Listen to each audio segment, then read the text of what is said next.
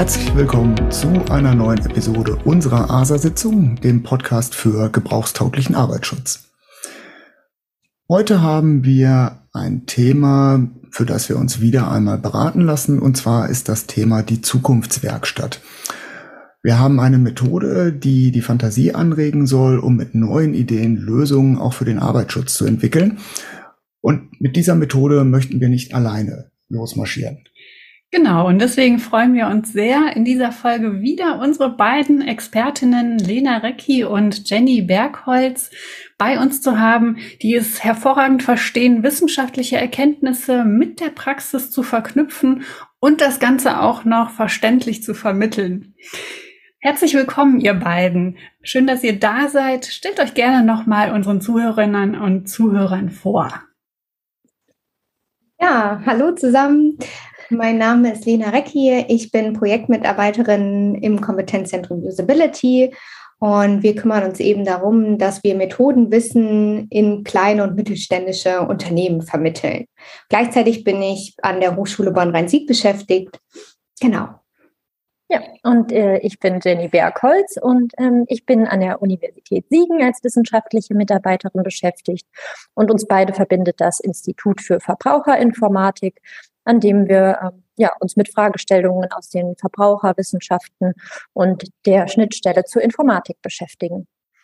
Ja, vielen Dank. Und ähm, wie Timo auch schon angemerkt hat, geht es heute um den Begriff Zukunftswerkstatt.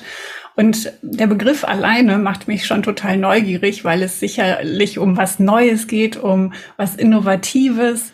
Aber erklärt gerne selbst, was ist die Zukunftswerkstatt?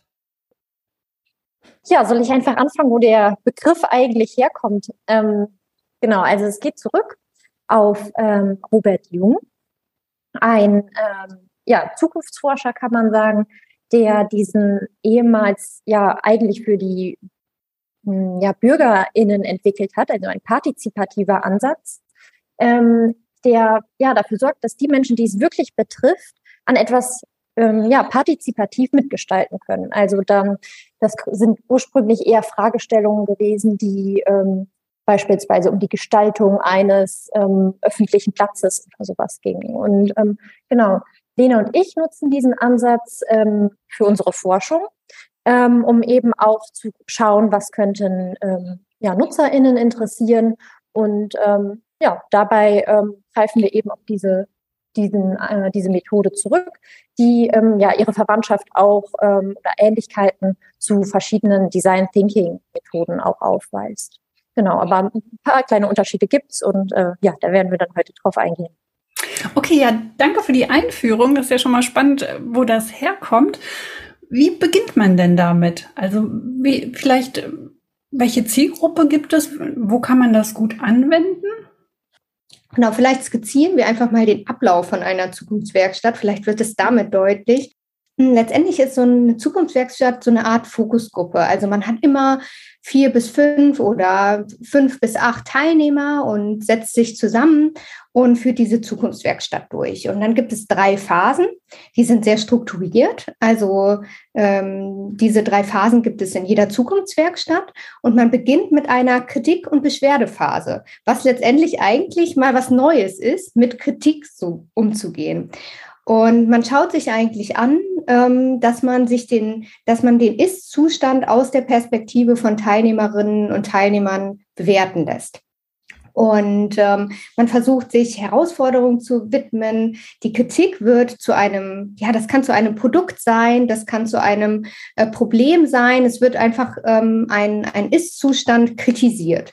Und wenn man sich das jetzt so vorstellen kann, kann das zum Beispiel ein Bürostuhl sein. Es kann aber auch sein, ähm, dass man erstmal anfängt zu kritisieren oder sich anschaut, die Unfallzahlen im Winter sind zu hoch. Also es gibt viele Dinge, mit denen man anfangen kann, ähm, aber es beginnt immer mit, mit der Kritik an diesem Gegenstand. Das Und finde ich an der Stelle auch total super, dass ihr damit oder dass die Methode damit anfängt, weil das Übliche ist ja, wir haben eine Lösung es, üblicherweise hat man irgendwie eine Lösung und dann machen wir was und tatsächlich zu sagen, nö, die Lösung kennen wir noch nicht, aber wir gucken uns das, äh, das Problem in Gänze an, ähm, finde ich total spannend, ja. Genau, und da fängt ja eigentlich auch dann dieser menschzentrierte Ansatz an, dass wir uns das Problem erstmal aus Nutzerinnen-Sicht ähm, anschauen. Und sobald wir das letztendlich die Kritik gesammelt haben, versucht man in so einer Utopie- und Fantasiephase so eine Art Wunschhorizont zu definieren. Und die Fantasie soll dabei angeregt werden. Es ist eine sehr, sehr kreative Methode in dieser Phase. Äh, man versucht sich letztendlich keine Grenzen vorzustellen. Also für das Problem gibt es ähm, äh, Lösungsvorschläge, die letztendlich eigentlich keine Grenze haben. Und äh, man versucht so eine Art positive Wendung der Kritik aufzunehmen. Und ähm, das heißt, da ist wirklich ganz wichtig, wenn man das einsetzt, dass man eben Teilnehmerinnen den Raum dafür gibt und auch nochmal wirklich sagt, ihr könnt euch alles vorstellen, was ihr wollt. Ihr müsst euch keine Gedanken darüber machen, ob es das gibt, ob es, ob es zu teuer ist, ähm, ob wir das umsetzen können, etc., sondern wirklich ähm, versuchen, diese Kritik in eine Art Wunschhorizont zu definieren. Da frage ich mich auch gerade, fällt, also aus eurer Erfahrung heraus, fällt den ähm, Leuten, die das dann machen, das leicht, von jetzt auf gleich grenzenlos zu denken? Ja, das ist gar nicht so einfach. Also ich glaube, vor allem Menschen, die schon, sage ich mal, seit vielen, vielen Jahren immer das Gleiche machen und so in ihrer Routine gefangen sind, ist es natürlich schwieriger, als das vielleicht mit ja, jungen Menschen zu machen oder vielleicht sogar Kindern. Die sind äh, erfahrungsgemäß kreativer, aber natürlich gibt es da verschiedene Möglichkeiten, ähm, ja, den Raum zu schaffen, um so ein bisschen Kreativität auch zu fördern.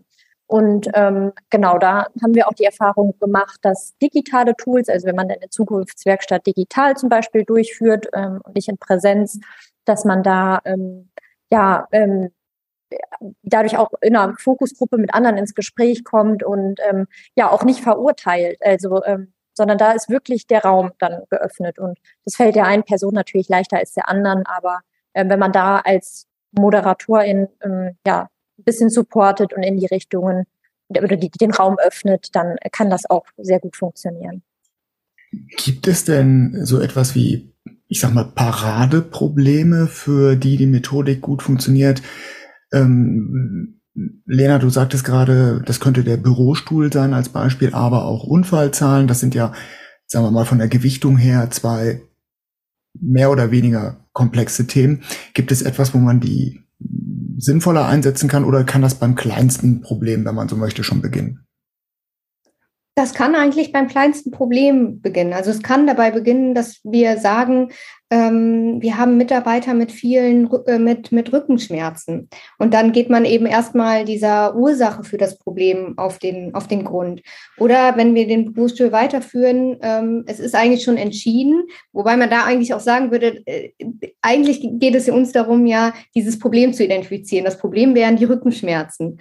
Ähm, und dann würde man vielleicht darauf kommen, dass äh, es am Bürostuhl liegt oder an den höhenverstellbaren Schreibtischen. Ähm, man kann natürlich, wenn es letztendlich um konkrete Maßnahmen je nach Fragestellung geht, auch schon ähm, vorgeben, dass es zum Beispiel ähm, man eben einen Bürostuhl verbessern möchte oder die Sitzplatzposition, äh, also konkreter werden. Ähm, wir haben allerdings auch die Erfahrung gemacht, dass sich oftmals lohnt, die Fragestellung etwas offener zu gestalten, um letztendlich letztendlich auch den Raum für das kreative Denken zu öffnen. Also das ist ja eine Kreativmethode und da vielleicht auch wieder als so ein kleiner Praxistipp, wenn die Frage zu spezifisch ist, dann definieren wir eigentlich schon wieder die Lösung, weil dann definieren wir schon wieder die Lösung ist der Bürostuhl. Und da würde ich sagen, lohnt es sich wirklich, äh, die Frage etwas offener zu gestalten und nicht zu versuchen, dass man schon selbst als Moderatorin eine ja, ähm, Lösung sich selber vorstellt in seinem Wunschhorizont und die Teilnehmer daraufhin hinauslaufen äh, lässt, sondern sich so ein bisschen frei davon macht und ähm, die Teilnehmerin eben die Lösung ähm, gestalten lässt. Ist wahrscheinlich auch als Expertin wo ich nicht ganz neutral bin, auch schwieriger, das so zuzulassen, weil in meinem Kopf habe ich vielleicht auch schon die Lösung. Also es ist halt super wichtig, auch so zu sagen, nee, ich bin jetzt neutral und ähm, ich lasse das ganz offen und lass mich mal überraschen, was da rauskommt. Aber ich ja. bin jetzt ähm, genau unterbrochen, weil du hattest ja jetzt die Kritik-Beschwerdephase, die Nummer eins vorgestellt und dann die Utopie-Fantasiephase. Da fehlt ja jetzt noch eine dritte. Ja, genau. Die dritte Phase ist dann letztendlich wieder das ein bisschen einfangen, das Einfangen in so eine Art Strategiephase. Also da versucht man letztendlich die, die Utopie oder den Horizont, den wir haben, in die Realität etwas zu übersetzen und versuchen, Teilaspekte vielleicht davon zu einer Strategie umzuwandeln. Also welche Maßnahmen sind denn möglicherweise umsetzbar? Oder wie sieht die Ausarbeitung aus? Also wenn wir uns jetzt vorstellen, wir haben eine Art ähm, ähm, ähm, fiktiven Bürostuhl als Lösung designt, wäre dann vielleicht die Frage, welche Elemente von diesem Bürostuhl wären denn vielleicht umsetzbar? Gibt es sowas ähm, auf dem Markt, was man vielleicht irgendwie anschaffen könnte? Ist es preislich realisierbar? Also da kommt dann so ein bisschen die Bremse, kommt dann erst. Ähm, die soll vorher ähm, äh, so gut wie gar nicht da sein und am Ende hat man dann eben den Raum dafür, so ein bisschen das Ganze wieder in, eine, in ein realistisches Szenario umzuwandeln. Jetzt kennen ja alle, glaube ich, die Problemeinsammelphase, die Beschwerdephase kennen ja vermutlich alle aus dem täglichen Leben. Also das ist ja wahrscheinlich die am einfachsten durchzuführende Phase, wäre jetzt meine Vermutung, was ist alles schlecht?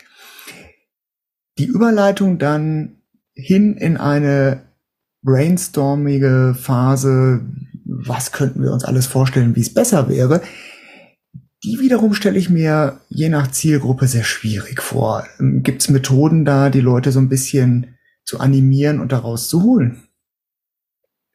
Also die Kritikphase ähm, schließt eigentlich noch so ein bisschen an äh, oder daran schließt an, dass man die ähm, Kritik auch ein bisschen, also noch gemeinsam clustert. Also dass man so Felder identifiziert, die sich vielleicht ähnlich sind. Das findet auch alles kollaborativ statt. Und dass man dann ähm, ja vielleicht überleitet und sagt, okay, jetzt haben wir hier irgendwie so dieses eine Problem, was sich, was sich darstellt.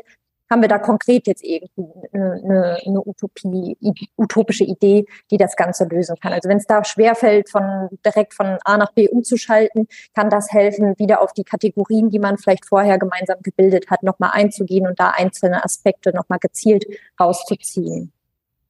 Und habt ihr Erfahrungen, ähm, wenn es darum geht, naja, jetzt so pandemiebedingt macht man ja auch viele Online-Veranstaltungen. Wäre das so eine äh, Veranstaltung, die man gut online machen kann? Oder sagt ihr, nee, da, äh, das hat äh, super Wert, wenn das in Präsenz stattfindet?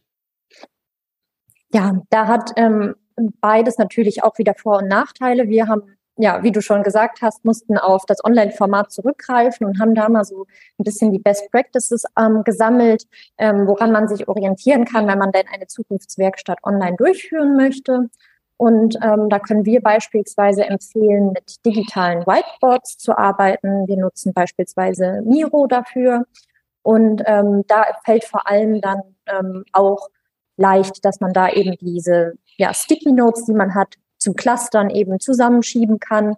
Und auch, ähm, wenn dann das kreative Denken schwerfällt, gibt es auch einzelne Templates, die man nutzen kann, um ähm, beispielsweise, wenn es jetzt zum Beispiel auf eine App hinausläuft, kann man sich da einen, ähm, in den Rahmen eines Handys oder so reinkopieren und auf verschiedene Icons zurückgreifen. Also da, das kann auch sogar vorteilhaft sein, um vielleicht so eine, das Ganze ähm, in eine Form zu bringen. Und ähm, da ist beispielsweise auch die Timer-Funktion, die ich auch super praktisch finde, weil man da, ähm, das ist nämlich schon so ein bisschen eine Herausforderung, dass man ein Auge auf die Zeit hat, weil wenn man dann in kreativen Ideen versinkt, äh, muss man natürlich auch ähm, das dann leider irgendwann unterbrechen, weil es sonst überhand nimmt und auch die Konzentration letztlich irgendwann schwindet, wenn man zwei Stunden lang ähm, brainstormt. Äh, das ist natürlich nicht Sinn der Sache und ähm, Genau, da gibt's ähm, eben ähm, Möglichkeiten, das durchzuführen bei einer ähm, Zukunftswerkstatt, die äh, in Präsenz stattfindet, finde ich es vor allem schön, wenn man am Ende beispielsweise eine Art Artefakt auch erstellt und mit ähm, ja irgendwie Utensilien anfängt, vielleicht sogar zu basteln und schon mal so eine Art Prototyp oder sowas herzustellen. Ähm, da kann man wirklich dann hands-on natürlich äh, auch ein bisschen kreativer dann werden als ähm, mit einem digitalen Whiteboard zum Beispiel. Aber da gibt es auch andere ähm, ja, Anbieter noch. Da kann man sich natürlich dann einfach informieren und durchklicken, was einem da am besten gefällt.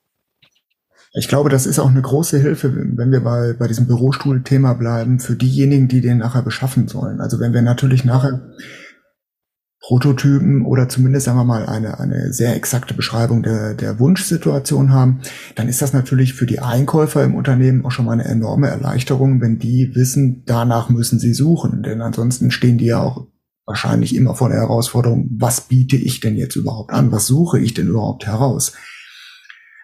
Ein Gedanke, der mir eben noch kam, ihr sagte, das kommt so ein bisschen aus der Bürgerbeteiligung. Und bei der Bürgerbeteiligung ist es ja sehr häufig so, wenn man solche Methoden gemacht hat, und ich glaube, hier in Bonn gab es das auch schon mal, dass die Leute dann im Anschluss natürlich wissen wollen, was ist denn jetzt eigentlich daraus geworden? Was ist da passiert? Und der Frust ist immer dann sehr groß, wenn man fünf Jahre später feststellt, äh, man hat an so einem Workshop teilgenommen, aber der Platz am Bahnhof sieht immer noch genauso aus wie vorher. Worauf muss man denn achten, wenn man dann den Prototypen erstellt hat und damit weiterarbeitet? Denn man ist ja wahrscheinlich mit der Zukunftswerkstatt eigentlich noch nicht zu, noch nicht zu Ende, noch nicht durch. Also ich denke, äh, also Lena, wenn ich darauf antworten soll, ähm, ich denke, dass ähm, man manchmal den Fehler macht und sagt, dass vielleicht die Strategiephase das Endergebnis ist. Also dass das, was am Ende gestaltet wird, dann das Nonplusultra ist und das ist das, auf das wir hinausarbeiten. Manchmal sind gerade die Dinge, die wir ähm, in der Kritik oder der Utopiephase feststellen, fast auch genauso erkenntnisreich wie das, was am Ende rauskommt. Also man hat dann vielleicht eben nicht das handfeste Ergebnis, was sich umsetzen lässt, aber ähm, ich glaube, dass auch die Kritikphase und die Utopiephase ähnliche ähm, ja, Insights bringen können, auch wenn die dann halt nicht handfest zu belegen sind, dass da jetzt was umgesetzt wurde. Äh, letztlich ist natürlich eine transparente Kommunikation dann wichtig, dass man sagt, okay, das nehmen wir aus dem, aus dem Workshop mit und das werden wir weitertragen, so dass sich natürlich auch alle ja, ernst genommen fühlen in ihrer Kritik und ähm, genauso, also das wäre jetzt so das, was ich sagen würde dazu. Und ähm, mir ist noch so eingefallen, weil in der in der Fokusgruppe, welche Personen, wenn wir jetzt beim Bürostuhlbeispiel, also die Beschäftigten haben Rückenschmerzen und dann irgendwie muss was mit dem Bürostuhl passieren. Wer sollte eurer Meinung nach in dieser Fokusgruppe sein? Sollten das nur Beschäftigte sein oder sollten da auch die Leute, die den Stuhl einkaufen, drin sitzen oder die Geschäftsführung, weil die ja die Entscheidung trifft? Was ist da so eine gute Zusammensetzung von einer Gruppe? Das ist auch eine total spannende Frage. Ähm, ich würde sagen, ähm, von der Perspektive aus ähm, ist natürlich es so, dass wir, wenn wir letztendlich Entscheidungsträger wieder mit in die Fokusgruppe mit einbeziehen, wir sehr, sehr viele Rahmenbedingungen schon wieder vorgeben.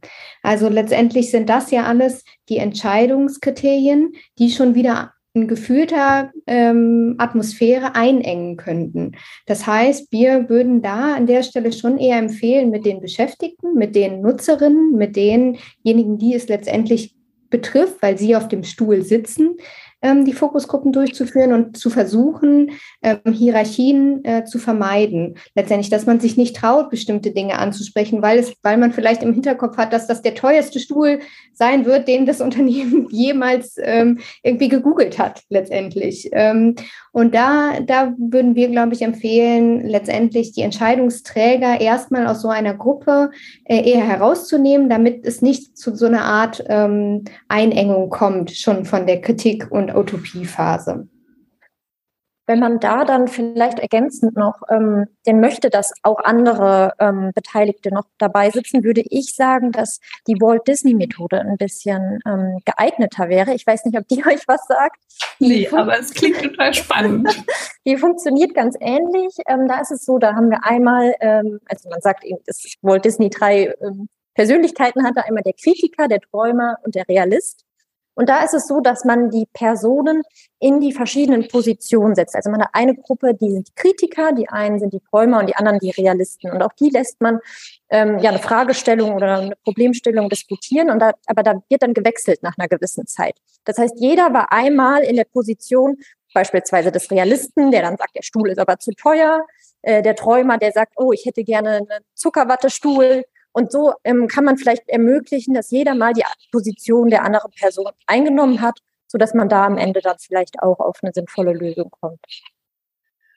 Also da bin ich hellauf begeistert von der Methode, weil es ja, ja, oftmals auch so Menschentypen gibt. Der eine kritisiert halt gerne, weil er das halt so macht aus der Persönlichkeit raus und der eine ist halt so eher der Realist und der dritte ist halt eher schon innovativ als Träumerin oder Träumer unterwegs. Und die dann tatsächlich in die Sichtweise des anderen zu versetzen, dass die, dass der Träumer jetzt auch mal kritisieren muss, finde ich total bereichernd, weil dadurch bekommt er ja auch so die, die Sicht des anderen mal zu, zu spüren und ähm, dadurch entsteht ja auch so ein gegenseitiges Verständnis füreinander. Genau, ja. Ich finde die Gesamtmethode grundsätzlich schon, ich glaube, für die meisten Unternehmen, ich will jetzt keinem Unrecht tun, aber für die meisten Unternehmen sehr ungewohnt. Und ich kann mir gut vorstellen, dass Beschäftigte oder überhaupt Menschen natürlich sich ganz anders abgeholt fühlen in dem Augenblick, wo man so etwas mit ihnen macht und wo man, wo man sie befragt und sie einfach auch mal das äußern lässt, was sich ja vielleicht auch viele schon mal innerlich gedacht haben und wo sie selber auch schon mal drüber nachgedacht haben, was aber vermutlich im normalen Kontext, wenn ich irgendwo wir bleiben bei unserem Stuhl in der Sitzung sitze, wo überlegt wird, welche Stühle wir kaufen, vermutlich keiner sich trauen wird zu äußern, wenn er gesagt, ich hätte gerne einen Stuhl aus Zuckerwatte. Also das ist natürlich, das sind auf einmal ist die Gelegenheit da, dass die Leute das können. Und das, glaube ich, öffnet natürlich tatsächlich auch den Blick viel weiter, als man, als man das sonst im Alltag hätte. Und ähm, ich glaube, jedem wird bewusst sein, dass der Stuhl nachher nicht aus Zuckerwatte sein wird, aber das ist trotz alledem, glaube ich, eine Methodik, die, die ich mir wirklich vorstellen kann, dass die dazu führt, dass man nachher etwas hat, woran man vorher nicht gedacht hätte. Und allein der Begriff Zukunftswerkstatt, den finde ich auch wahnsinnig gelungen, weil es darum geht, ja, in der Werkstatt was zusammenzubasteln und etwas ist kaputt und dann reparieren wir es in der Werkstatt. Und ähm, wenn ich mir vorstelle, also ich bin ja ein großer Fan des partizipativen Ansatzes, also Menschen zu beteiligen. Und ähm, ja, die kommen dann dahin. Also erstmal die Botschaft, mir ist wichtig, ähm, was du sagst, wie es dir geht. Darum geht's ja. Und ähm, ja, dass die Leute dann einfach mal ganz frei äußern können, ich habe Rückenschmerzen, mir tut das weh und außerdem ist das, dann ist das ja für die Leute auch erstmal eine Erleichterung, einfach nur gehört zu werden. Ja, also wir haben da auch wirklich, wenn wir ähm, letztendlich Vorträge oder mal Workshops zu der Methode halten, auch in Unternehmen, wirklich immer das positive Feedback bekommen, dass auch die Hemmschwelle daran teilzunehmen eigentlich sehr gering ist, weil sie letztendlich eigentlich sehr einfach ist in der Umsetzung. Also diese drei Dinge umzusetzen, wie äußer doch einfach mal Kritik an Foto XY von dem Stuhl oder an ähm, deine aktuellen Situation, wie du zur Arbeit kommst. Wie sieht dein Weg aus? Äußer Kritik an deinem Weg. Das sind Dinge, da kann sich jeder Mitarbeiter hereinversetzen, weil es Alltagssituationen für ihn sind. Und da fängt man eigentlich an, ähm, das Problem zu suchen und zu verbessern. Und ähm, da haben wir wirklich ähm, das Gefühl, sobald wir die Methode vorgestellt haben oder Unternehmen sie se mal selbst angewendet haben, dass der Blick sich für, für diese Probleme öffnet und sie eigentlich genau das bekommen, nämlich ähm, erstmal Ursachenforschung betreiben und eigentlich alles letztendlich zu einem Ergebnis führt, auch wenn es nicht letztendlich dann etwas ist, was beschafft wird und sofort dazu führt, dass letztendlich die Mitarbeiter keine Rückenschmerzen mehr hat, haben. Und ähm, also in unserer Gesellschaft ist es ja hm, auch so üblich. Also wir sind ja alle so trainiert, wir sind ja wahnsinnig schnell bei der Lösung. Also wenn uns jemand ein Thema nennt, zack, haben wir eine Lösung ähm, ist ja auch manchmal sehr sinnvoll, aber manchmal halt eben auch nicht. Und habt ihr so die Erfahrung gemacht, dass es für die Teilnehmenden dann erstmal schwierig ist, dass sie gerne schon mit einer Lösung kommen und die gerne schon präsentieren? Ähm, oder können die sich da sehr gut drauf einlassen, zuerst über die Probleme zu sprechen? Hm, ich glaube, da ist so das A und O, vielleicht auch wieder die Moderation, dann vielleicht auch so ein bisschen zu zügeln und zu sagen, okay, das ist eine Möglichkeit, wie wir es umsetzen können. Habt ihr noch andere Ideen? Und ähm, genau, also natürlich auf keinen Fall lenkend, äh, wie wir ja eben schon gesagt haben, nicht mit der eigenen äh, Meinung dann die in diese Richtung erpressen, was natürlich auch schnell passieren kann. Da hatten wir dann auch mal so als Leitspruch gesagt, so wenig wie möglich und so viel wie nötig intervenieren. Und ähm, ja, genau, also ich denke, dass da ähm, auch dann natürlich der Raum dann für die Lösung sein darf aber man auch wieder dann in der Moderation sagt, okay, gut, und jetzt sammeln wir trotzdem noch weiter, auch wenn das vielleicht schon die scheinbar perfekte Lösung äh, sein mag, ist es geht es vielleicht noch weiter und wir ähm, können, können noch mehr Raum schaffen, das Ganze zu eine Lösung zu finden. Und vielleicht ganz praktische Fragen. Wie viele Leute lade ich da minimal und maximal ein und wie viel Zeit brauche ich? Hm.